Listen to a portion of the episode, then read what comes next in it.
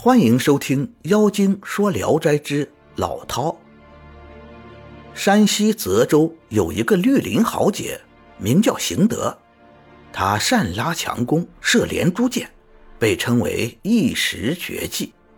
但此人一生潦倒失意，运气不佳，不善于经营谋利，出门做买卖总是亏本。南北两京的大商人却总是喜欢和他结伴。路上有了他，就不用害怕了。正值初冬时节，有两三个商人借给邢德一点钱，邀他一同去贩运。邢德也拿出自己所有的钱，准备做件大买卖。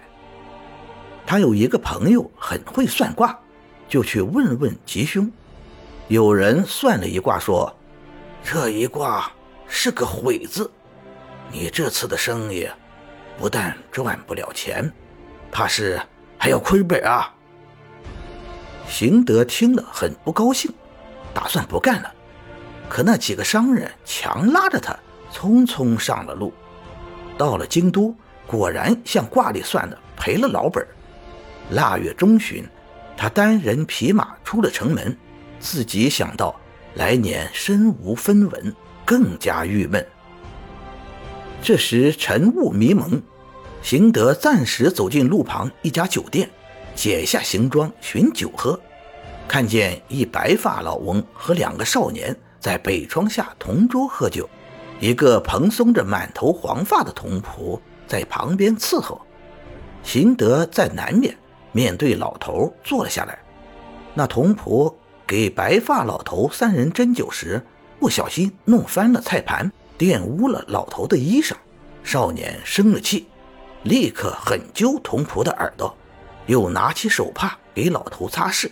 这时，邢德看见童仆的拇指上套着半寸来厚的铁剑环，每一个铁环大约有二两多重。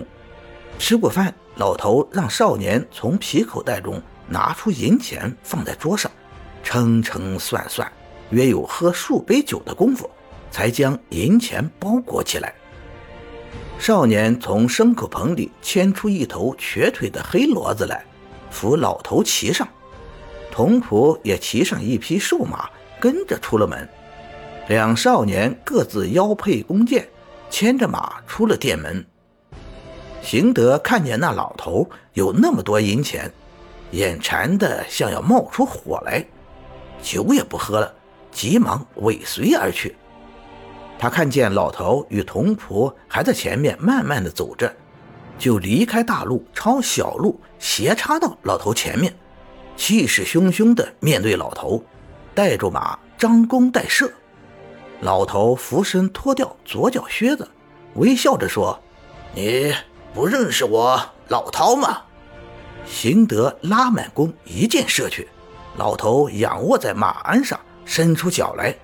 张开两个脚趾，像钳子一样夹住了飞剑，笑着说：“就这么点本事，还用得着老子用手来对付吗？”邢德火了，使出他的绝招，前剑刚发，后剑又到。老头用手抓住一支箭，似乎没有防备他的连珠箭，后一支箭直射进他的嘴里。老头从马上跌落下来，嘴里含着剑，直挺挺地躺在那儿。童仆也跳下马来，邢德很高兴，以为老头已经死了。刚走到近前，老头吐出剑，跳了起来，拍着巴掌说：“初次见面，怎么这样恶作剧啊？”邢德大吃一惊，马也惊得狂奔起来，这才知道老头是个奇人，不敢再找老头的麻烦了。走了三四十里路。邢德正碰上往京城押送财物的官差，便拦路抢劫了钱财，大约有千两左右。邢德这才觉得得意起来，正在策马疾驰，听到后面传来一阵马蹄声，回头一看，原来是那个童仆换成了老头的瘸骡飞驰而来，大喊：“那男子别走！你夺取的东西，应少分一点给我。”邢德说：“你认得连珠剑邢某吗？”童仆说：“刚才已经领教过了。”邢德以为童仆其貌不扬，又无弓箭，容易对付，一连发了三箭，连续不断，如同群鹰飞冲。童仆却不慌不忙，手接住两只，嘴衔住一只，笑着说：“这样的技艺，这丢死个人了。你老子来的匆忙，没空找到弓来，这剑也无用处，就还给你吧。”说着，从大拇指上脱下铁环，将剑穿了进去，用手使劲一扔，呜呜风响。邢德急忙用弓去拨剑。弓弦碰到铁环上，嘣的一声断了，弓也震裂了。邢德吓坏了，来不及躲避，剑已穿过耳朵，不觉翻身掉下马来。童仆跳下马来就要搜刮银两，邢德躺在地上，举弓向童仆打去。童仆夺过弓，一折两断，又一折成了四段，扔到一边，接着就用一只手握着邢德的胳膊。一只脚踩着邢德的两腿，邢德觉得两只胳膊好像被捆住了，两条腿好像被压住了，用尽力气也不能动一动。邢德腰中缠着两层三指宽的带，童仆用手一捏，那带子随手断如灰烬。童仆搜出了银子，跳上瘸骡子，把手一举，说了声“莽撞了”，疾驰而去。